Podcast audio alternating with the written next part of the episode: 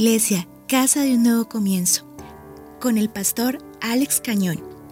Porque si en la vida necesitas comenzar de nuevo, con Dios es posible.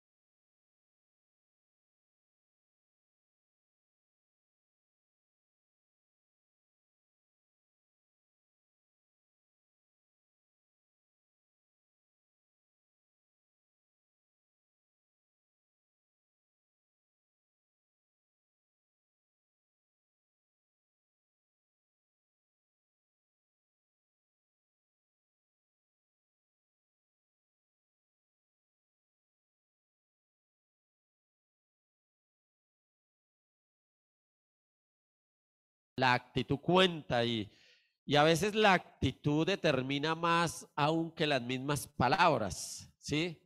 O si no, pregúntele a una esposa, ¿sí? Pregúntele a una esposa, ah, es que esa actitud suya, ¿sí? Pero, ay, pero yo le dije que sí, sí, pero ¿qué cara hizo? Mm.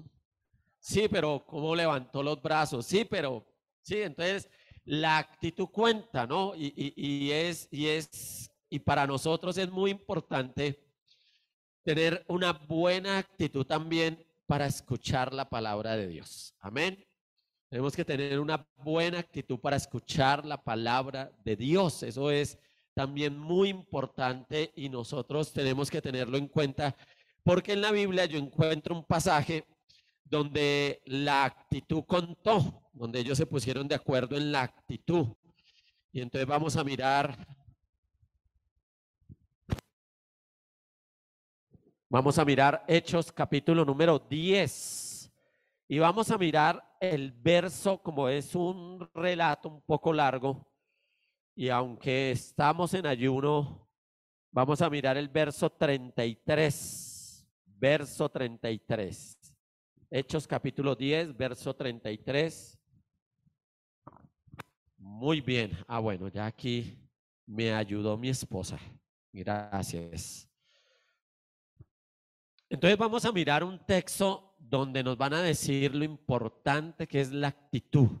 La actitud frente a escuchar lo que Dios manda. ¿Sí?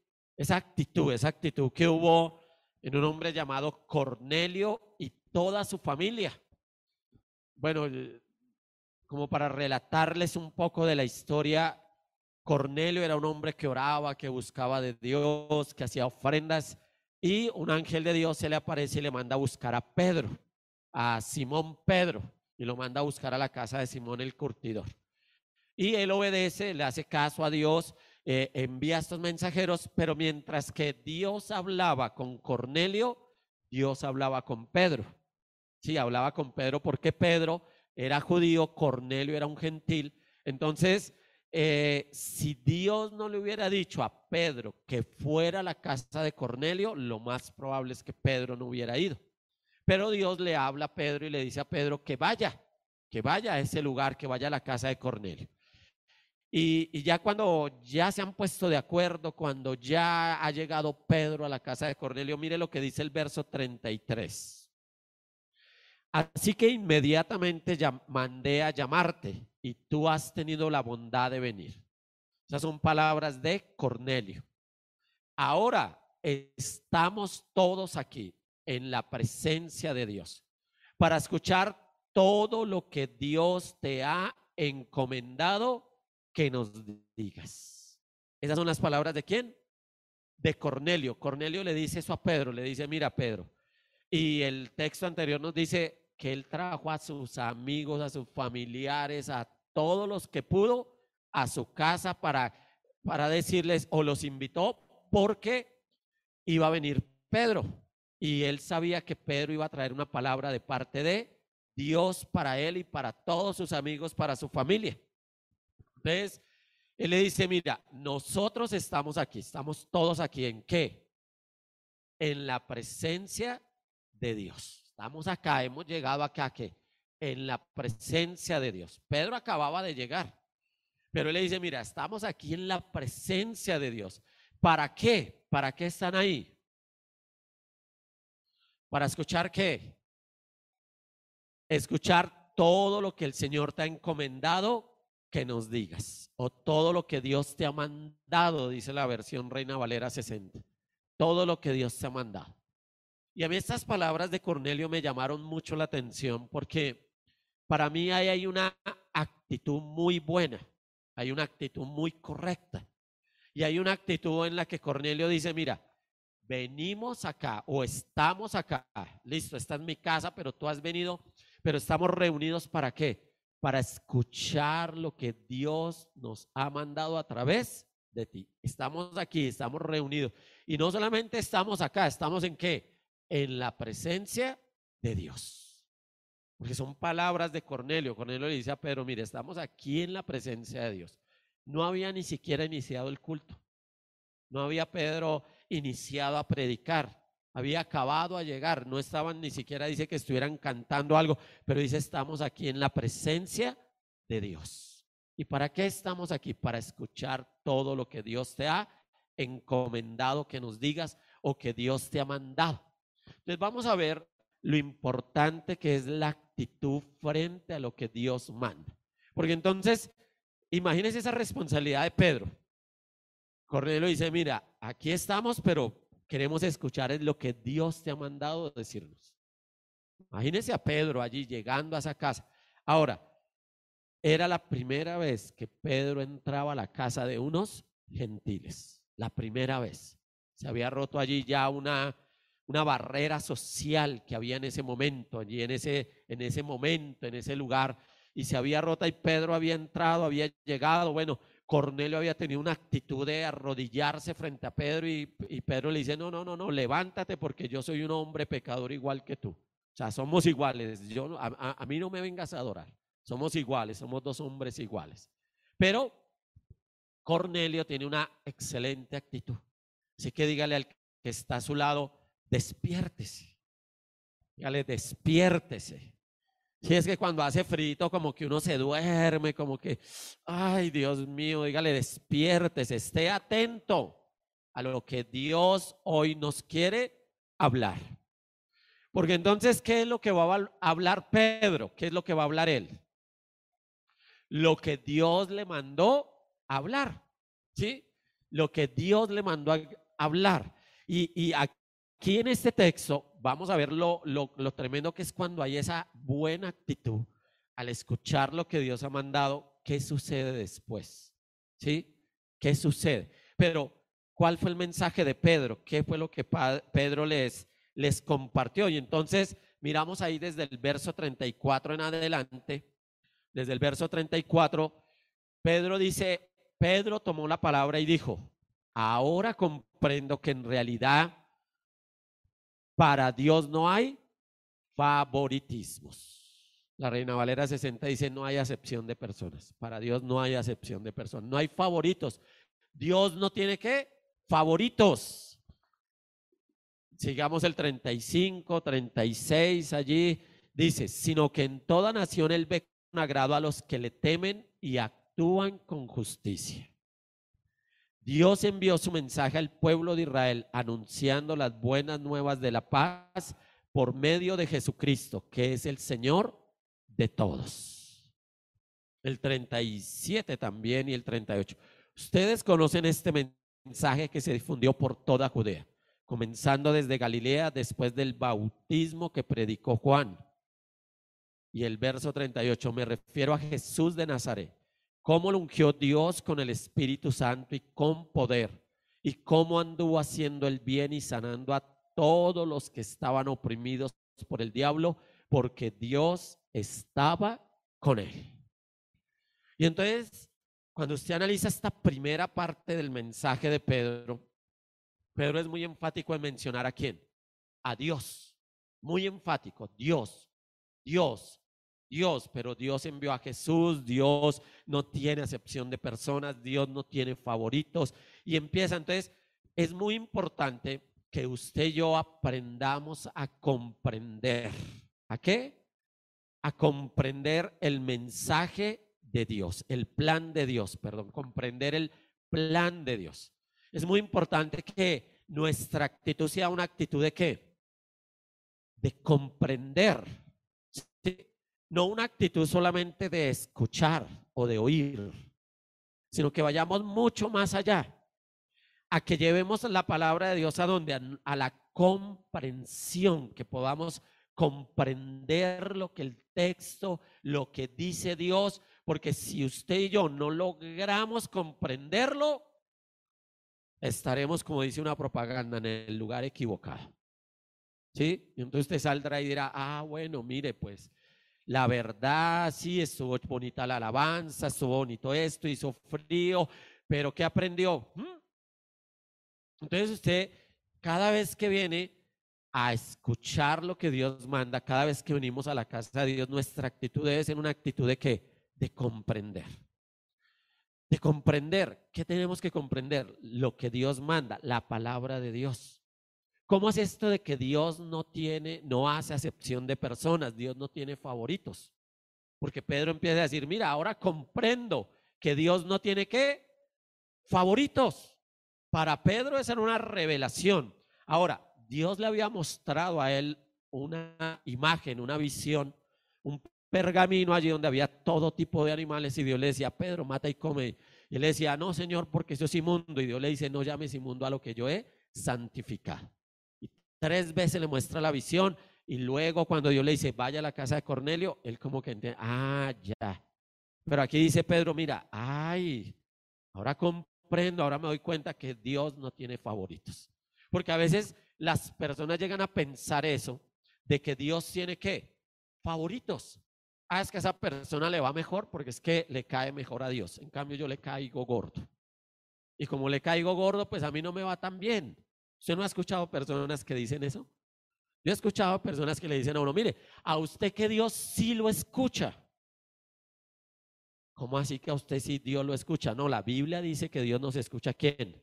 A todos, a todos nos escucha.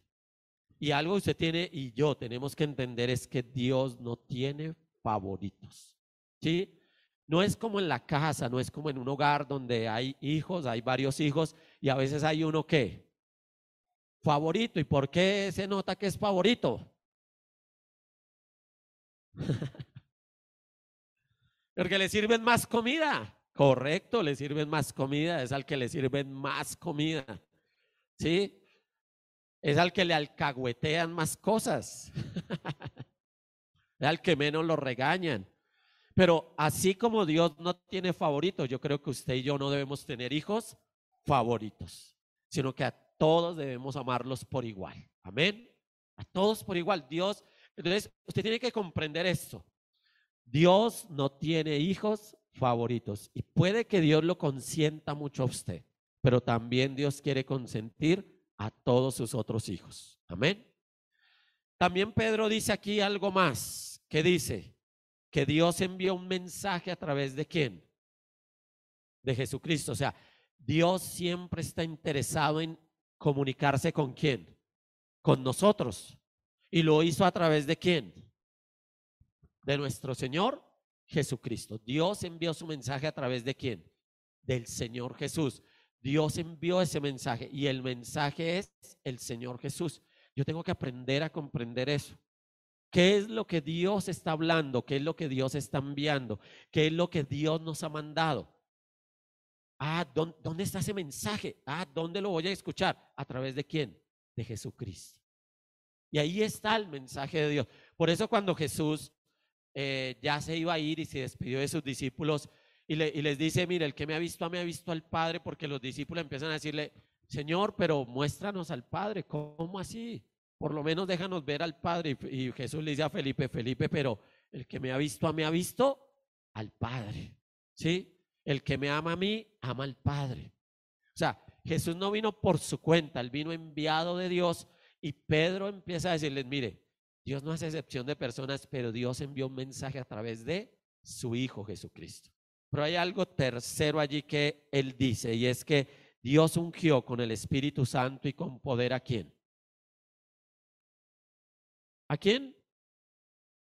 ¿A quién Dios ungió? Pedro le está hablando a, a, Cornelio y a la gente que hay en la casa y le dice, mira, verso que 38.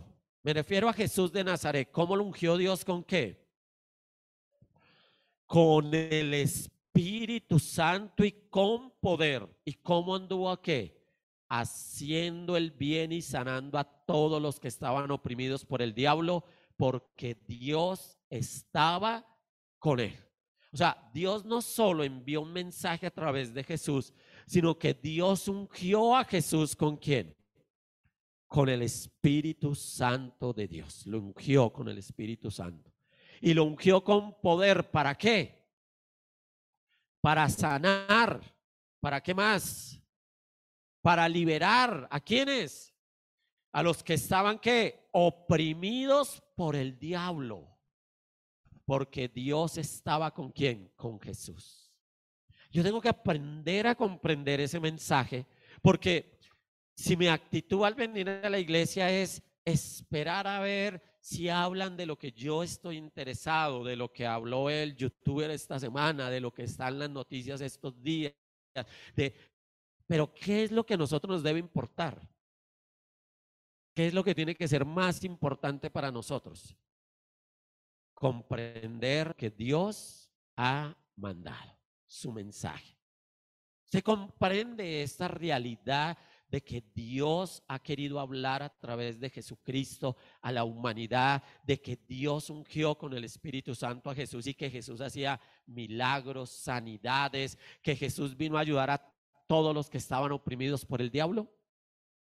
¿Se ha podido comprender esa verdad en su vida? ¿La, ha podido comprender y usted oiga, sí, mire, tal, y si yo creo en Jesús, bueno, ahorita más tarde vamos a hablar de ese creer, pero si yo pongo mi fe en Jesús, si yo creo en Jesús, si yo pongo mi esperanza en Él, wow, porque de pronto alguien lee este pasaje y ¿qué dice? Si yo hubiera estado en el tiempo de Jesús, pero no, ya no está Jesús. No, y a mí el diablo me oprime, pero el diablo sí está y Jesús no está.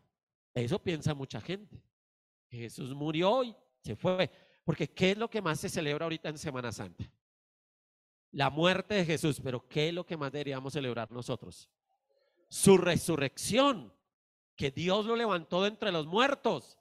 Pero la gente hace procesiones y dice, no, él murió y murió y, como que se celebra más, se le da más énfasis a la muerte que a la resurrección. Y hay algo que usted y yo no podemos olvidar. Y es que Jesús resucitó y está sentado a la diestra de Dios el Padre. Amén.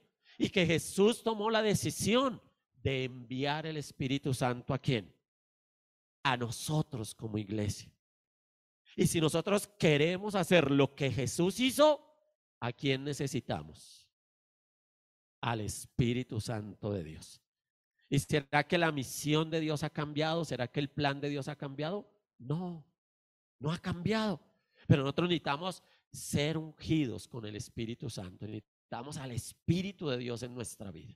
Y eso tenemos que comprender, comprender cómo es que Dios hace las cosas, no cómo las hacemos nosotros, cómo Dios las hace. ¿Sí? Porque Pedro es muy enfático de decir, Dios. Dios no tiene acepción de personas. Ay, pero a mí, ¿por qué Dios no me ha dado el Espíritu Santo? Es que Dios no me quiere. No, quítese eso, comprenda eso. Dios no hace acepción de personas, no hay, no hay favoritos para Dios. Para Dios todos somos iguales y a todos nos ve por igual. Amén. Comprendamos el mensaje que viene a través de Jesús y comprendamos que Jesús hizo milagros, prodigios y señales a través de él, a través de Jesucristo. Pero Pedro sigue su mensaje y en esto va lo segundo de nuestra actitud, porque la actitud sí cuenta frente al mensaje de Dios. Y es que yo tengo que comprender, y esa verdad, esa verdad, cuántas personas hay afuera de este lugar que no conocen a Dios y están oprimidos por el diablo. Muchos, mucha gente, mucha gente. No sé si usted ha notado, pero cada vez hay más gente que parece que perdiera la cordura en las calles. Y uno dice, esta persona, sí, uno los ve y dice, Dios mío, aquí qué está pasando. Pero cada vez es mayor el número de personas, cada vez. ¿Qué necesitan ellos? Ellos necesitan que usted y yo les contemos. Nosotros necesitamos contar el camino de Dios, ¿sí? Contar el camino de Dios. Yo tengo que comprender, pero también tengo que, que contar. Y yo veo a Pedro aquí, usted mira las palabras de Pedro desde el verso 39. ¿Qué les dijo Pedro? Y mire lo que Pedro les habló. Nosotros, dijo Pedro, nosotros somos testigos de todo lo que hizo en la tierra de los judíos y en Jerusalén. Lo mataron colgándolo en un madero, verso 40. Pero Dios qué? Lo resucitó al tercer día y dispuso que se apareciera, verso 41, no a todo el pueblo, sino a nosotros, tres testigos previamente escogidos por Dios, que comimos y bebimos con Él después de su resurrección. O sea que yo tengo que comprender esa verdad de Dios, pero no solamente esa verdad de Dios, tengo que guardármela a mí mismo. Mi actitud es muy importante en qué? En que yo salga a contarle a quién? A otros que Jesús qué? Está vivo. Jesús no está muerto, que Jesús está vivo, que Él es real, que Él no se quedó en una cruz, que Él no se quedó en una tumba, sino que Él resucitó, que Él se levantó de entre los muertos. ¿Y por qué Pedro cuenta esto? Porque eso fue lo que Él que vio y experimentó. Eso fue lo que Él experimentó. Y el Evangelio de Juan nos relata cómo Jesús hasta comió pescado con ellos, cómo se les apareció ellos encerrados allí con llave, las puertas bien cerradas y Jesús se apareció en medio de ellos. Y en ese momento no estaba Tomás, pero Jesús viene por segunda vez y está Tomás porque Tomás dijo, ah, yo creo hasta el momento que meta mis dedos en las llagas. Y Jesús vino y le dijo, a ver, Tomás, aquí estoy. Meta sus deditos tranquilo. Ahí estoy. Y Tomás dijo, ay, ahora sí creo. El Señor dijo, bienaventurados los que no ven y creen. Pero creyó. Y entonces yo tengo que tener claro que Jesús no está muerto. Y aquí el asunto es, ¿se ha comprendido la verdad del Evangelio, lo que Dios quiere hacer a través de Jesús, pero ha experimentado a Jesús vivo en su vida? Si lo ha experimentado, amén. Y entonces, ¿qué tiene que hacer usted con esta verdad? Contarla. Usted tiene que contarle a la gente, tiene que contarle a la gente que Jesús está vivo. Días pasados hablaba yo con un joven y le decía, mira, tú tienes que aceptar a Jesús en tu corazón como tu único y suficiente Salvador para que Él se pueda revelar en tu vida y en tu corazón. Y él me decía, pues yo desde niño he escuchado la Biblia, desde niño mi abuelita me lleva y escucho y escucho. Y yo le decía, pero tú sabes quién es Jesús. Y me dice, no, yo no sé quién es Jesús. No sé, no sé quién es Jesús. ¿No has tenido una experiencia con Jesús? No. Pero tú vas a la iglesia, sí, yo voy a la iglesia, pero ¿conoces a Jesús? No, no lo conozco. Entonces estamos graves.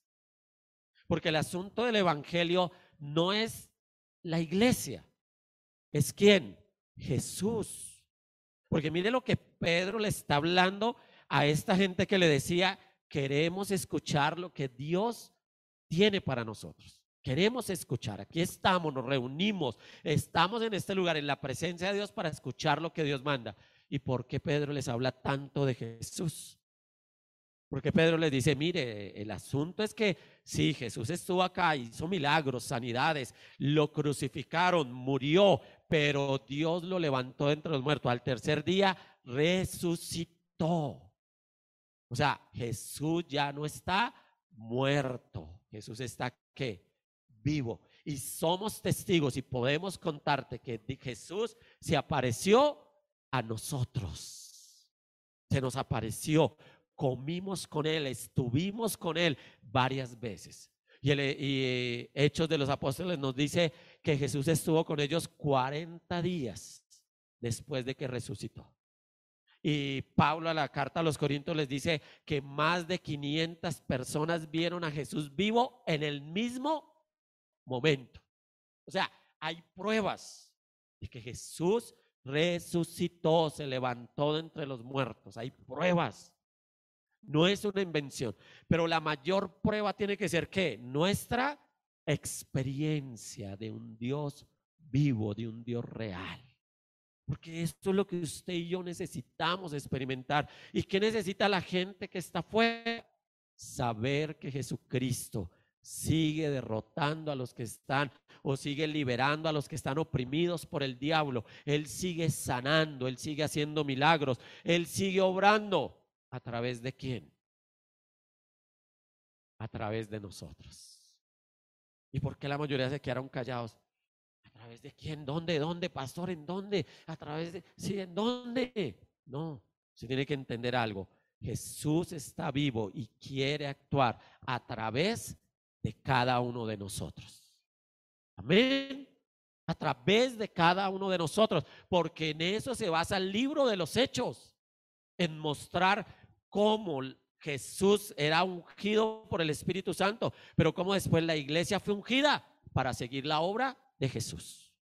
Y usted puede ver a un Pedro que vio a un cojo y le dijo, hermano, no tengo plata ni oro, pero lo que tengo te doy en el nombre de Jesús de Nazaret, levántate y anda. Y el cojo se levantó. Y no solo se levantó, sino que saltaba, corría y hacía de todo y le daba la gloria a Dios. Y, a Pedro y Pablo los llevan a la cárcel y dicen, ¿ustedes con qué poder, con qué autoridad hacen eso? ¿En nombre de quién? Ah, lo hemos hecho en el nombre de Jesús, a quien ustedes mataron, pero Dios lo levantó de los muertos. Y estamos aquí con el Espíritu de Dios en nuestras vidas. Y estamos haciendo la obra de Dios. Y es algo que usted y yo tenemos que contarle a la gente, que Jesús está vivo. Que Jesús no está muerto, que Él resucitó, está sentado a la diestra de Dios el Padre. Y que usted y yo no podemos estar buscando a un Cristo muerto. ¿Sí? No podemos estar creyendo en un Cristo muerto o con una religiosidad. Ay, sí, mire, ay, Semana Santa, pobrecito. No, gracias Jesús. Gracias porque es un tiempo es de agradecer, es un tiempo de decir, wow, Jesús la sacó del estadio, Jesús la hizo, Jesús resucitó y Él sigue haciendo los mismos milagros porque está vivo, porque Él no murió, Él sigue vivo y Él sigue obrando a través de nosotros y cuando los hombres se callan, Dios sigue obrando y se sigue revelando Él mismo y sigue haciendo milagros. Porque Él es tan real que usted y yo tenemos que aprender a experimentar a Jesús en nuestra vida. Pero hay algo tercero aquí, en esta actitud, y es que usted y yo podamos cumplir con su mandato. Y el verso 42 dice así. Él nos mandó, y dice Pedro, Está contando, está relatando lo de Jesús y dice, Él nos mandó a predicar al pueblo y a dar solemne testimonio de que ha sido nombrado por Dios como qué? Juez de vivos y muertos. Santo Dios, ¿cierto?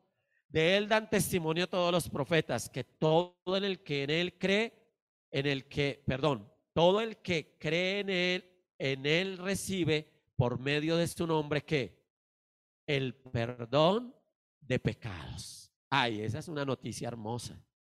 ¿Sí? Todo el que recibe a Jesús, ¿qué recibe? El perdón de pecados. Todo el que recibe a Jesús puede recibir el perdón de pecados. Pero que Dios nombró a Jesús como qué? Como juez, ¿cierto? Lo nombró como juez. Y que usted y yo tenemos que entender algo. Está establecido que todo hombre muera una sola vez y después de esto, el juicio. Porque ahí dice juez de vivos y muertos. Le dice, ¿cómo así que juez de vivos y muertos? Mire, juez de vivos y muertos. Y esto es algo que usted y yo debemos cumplir con el mandato de Dios. ¿Cuál es el mandato de Dios? Que usted y yo salgamos a predicar, a contar, pero que también cumplamos ese mandato, ese mandato de anunciarle a la gente que en Jesús hay perdón de pecados. Porque no hay cosa que pese más en la conciencia de un ser humano que el pecado. No hay cosa más horrible que la culpabilidad, que la sensación de juicio y condenación. Que si esa persona está cerca a la muerte y está de pronto eh, por morir, que no tenga ese perdón de pecados, eso es terrible. Pero no hay cosa más hermosa que cuando usted visita a alguien que está cerca a la muerte y tiene la paz y la convicción de que ha sido perdonado por Dios, que ha sido perdonado. Nosotros nos pasó hace poco que pudimos visitar a una mujer que estaba bastante enfermita, ya llevaba rato ahí. Y el Señor me puso a decirle, y necesita, tenga la paz de que el Señor ya la perdonó y Él tiene preparada para usted la vida eterna. Ella no podía hablar por su condición.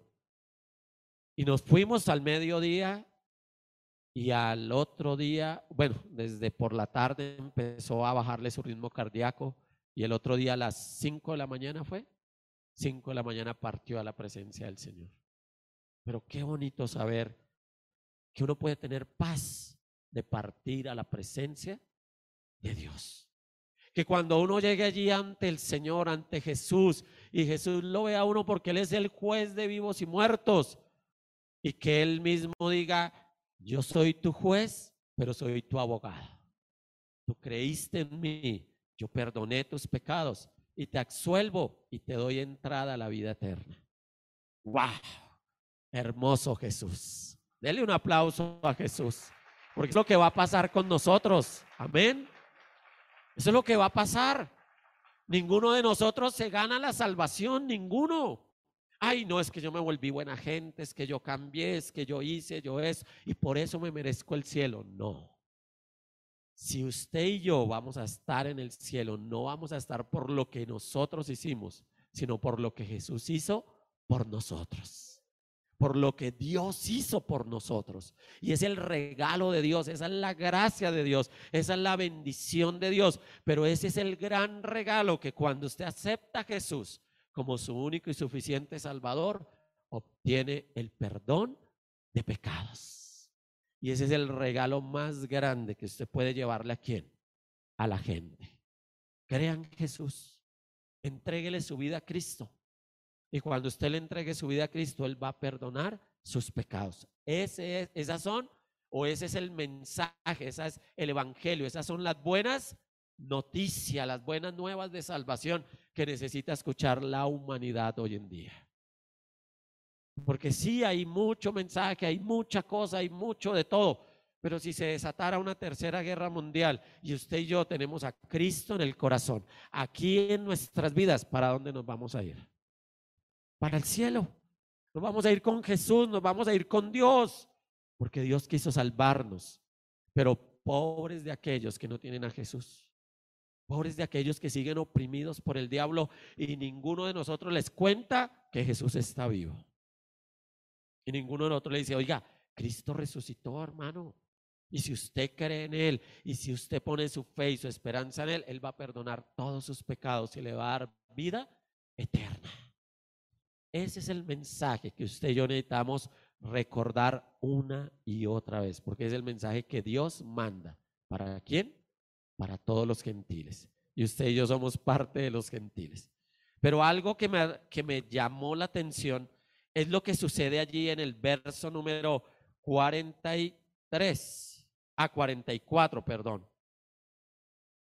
Mientras Pedro, mire, mientras Pedro es estaba todavía hablando, ¿qué sucedió? El Espíritu Santo descendió sobre todos los que escuchaban el mensaje.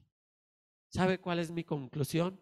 Que cuando usted y yo tenemos la actitud correcta de escuchar lo que Dios ha mandado y usted y yo comprendemos, tenemos la disposición de contar y nosotros entendemos que hay que cumplir ese mandato de Dios, de ir a hablar esa verdad. ¿Sabe qué hace Dios? Derrama el Espíritu Santo de Dios sobre nuestras vidas. Porque mientras que Pedro aún hablaba, ¿qué sucedió? El Espíritu de Dios descendió sobre ellos. Y mire lo que sucede allí, verso 45. Los defensores de la circuncisión que habían llegado con Pedro se quedaron asombrados de que el don del Espíritu Santo se hubiera derramado también sobre los gentiles. Y ya Pedro había dicho, yo comprendo que Dios no hace excepción de personas, pero una cosa eran las palabras y otra cosa fueron los hechos. Pero mire lo que sucedió con ellos, pues los oían hablar en lenguas y alabar a Dios. Los oían que lo mismo que le sucedió a Pedro y a todos los que porque es que el primer Pentecostés que aparece en el libro de Hechos eran judíos, todos eran judíos. Pero aquí este Pentecostés en donde sucede? En la casa de un gentil y en la disposición de toda esta familia de escuchar que el mensaje de Dios. Y esto es algo que usted y yo debemos entender. Cuando usted y yo comprendemos el mensaje de Dios, queremos contarlo y queremos cumplir con el mandato de Dios, Dios nos da qué? su Espíritu Santo. ¿Para qué? Para darnos poder de ser testigos de Él, para poder ir a hablar de Él, para poder compartir de Él. Y yo quiero que usted hoy se coloque en pie allí donde usted está. ¿Hace cuánto que usted, que es cristiano, que es conocedor de Dios, no habla en otras lenguas? Tal vez usted me diga, ay, yo nunca he recibido el don del Espíritu Santo. Pero a mí lo que me enseña este pasaje es que Dios no hace excepción de personas. Que no es que Dios no quiera, a veces es nuestro temor, a veces es nuestro miedo, a veces es nuestra forma de ser, a veces es que como que, ay, pero será que Jesús sí está vivo, será que está muerto, pero será que fue que se lo robaron, pero fue que esto, no. Pedro dice, mire, nosotros somos testigos, Él resucitó, nosotros comimos con Él. Comimos, estuvimos con Él durante varios días, 40 días, dice eh, Hechos, durante 40 días estuvimos con Él, compartiendo con Él. Y Pablo dice, wow, hubo 500 testigos al mismo tiempo de que Jesús resucitó. O sea, no hay dudas de que Jesús esté vivo. Pero si algo maravilloso dijo Jesús fue, a ustedes les conviene que yo me vaya, porque si yo me voy, enviaré al otro consolador. Y es que el Evangelio, las buenas nuevas de Dios, deben ser una experiencia constante en nuestra vida. Y una experiencia con el Espíritu de Dios es lo que cada día nosotros necesitamos para que se vaya ese adormecimiento espiritual, esa frialdad, esa falta de fe, ese temor Necesitamos la presencia del Espíritu de Dios. Yo quiero invitarlo a que allí usted incline su rostro. Si usted desea levantar sus manos, hágalo. Pero vamos a hablar con Dios. ¿Comprende usted lo que Dios ha hecho? ¿Comprende usted el amor de Dios?